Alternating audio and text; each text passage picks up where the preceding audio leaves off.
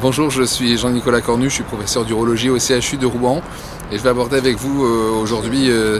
donc certains aspects euh, concernant le futur de, cette problématique de douleurs vésicales et de douleurs pelviennes chroniques. Aujourd'hui, à cette première international course menée par l'ESIC en France, nous avons passé en revue un certain nombre d'éléments concernant les progrès éventuels, notamment sur le diagnostic et la thérapeutique de cette pathologie, puisqu'il est convenu de l'appeler ainsi. Euh, il est important de souligner d'abord que cette euh, situation de douleur pelvienne chronique et de douleur euh, vésicale pose problème,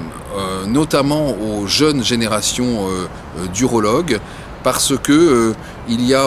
comparément aux données de cancérologie et puis euh, aux autres pathologies urologiques, des recommandations qui euh, évoluent sans cesse et qui ont peut-être moins de clarté et moins de verticalité concernant l'épreuve scientifique, la prise en charge et euh, notamment la prise en charge diagnostique et thérapeutique des patientes.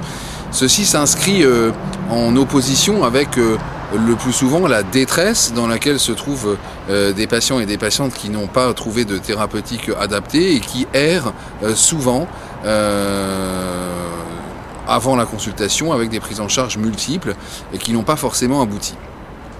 Alors aujourd'hui, voir les cycles euh, faire cette première euh, international course en France, c'est vraiment positif. Ça aide un certain nombre de personnes de la jeune génération qui s'intéressent à ces thérapies autant qu'aux autres domaines de l'urologie à progresser et à se sentir moins seul face à ces patientes que l'on reçoit en consultation avec parfois un certain désarroi. Euh, nous avons eu la chance aujourd'hui euh, de, voir que l'avenir s'annonce potentiellement euh, tout à fait positif, avec des progrès qui aujourd'hui ne sont pas encore parfaitement validés, mais qui nous aident de plus en plus. Qui nous aident de plus en plus à circonscrire ces symptômes qu'il faut identifier à l'examen clinique avec il est vrai, la plus grande rigueur, mais euh, des questionnaires adaptés qui nous permettent d'écouter, c'est ce qui a été rappelé par les collègues, euh, notamment le professeur Riedel aujourd'hui, il faut écouter, l'oreille est le premier outil pour porter euh, ce diagnostic et gérer les patients, et puis le prolongement se fait assez naturellement vers la cystoscopie dont il a été dit aujourd'hui qu'elle était plus à faire sous anesthésie générale pour pouvoir s'affranchir de la barrière que représente la douleur. En effet, sous anesthésie locale, l'examen peut être limité par une douleur qui est un élément important et bien sûr central dans cette situation qui ne va pas permettre de dilater suffisamment la vessie pour voir apparaître certaines lésions, des glomérulations ou le fameux ulcère de 1 heure. Il est donc conseillé de plutôt pratiquer ces examens-là sous anesthésie générale avec des biopsies si besoin, sachant que ça peut être un premier pas thérapeutique. Il y a également des euh, nouveautés euh, qui ont été euh, présentées aujourd'hui avec beaucoup d'espoir pour le futur, notamment concernant cette phase diagnostique, avec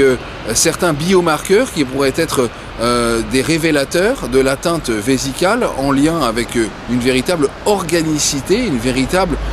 pathologie de l'urothélium associée, et puis même un dispositif d'intelligence artificielle permettant euh, par euh, euh, cystoscopie d'identifier selon l'aspect numérique de la paroi vésicale, d'identifier la probabilité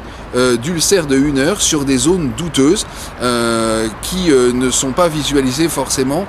en optique blanche. comme vous le voyez, les progrès vont bon train. Euh, enfin, euh, l'ESIC, euh, qui est une société internationale reconnue, pénètre notre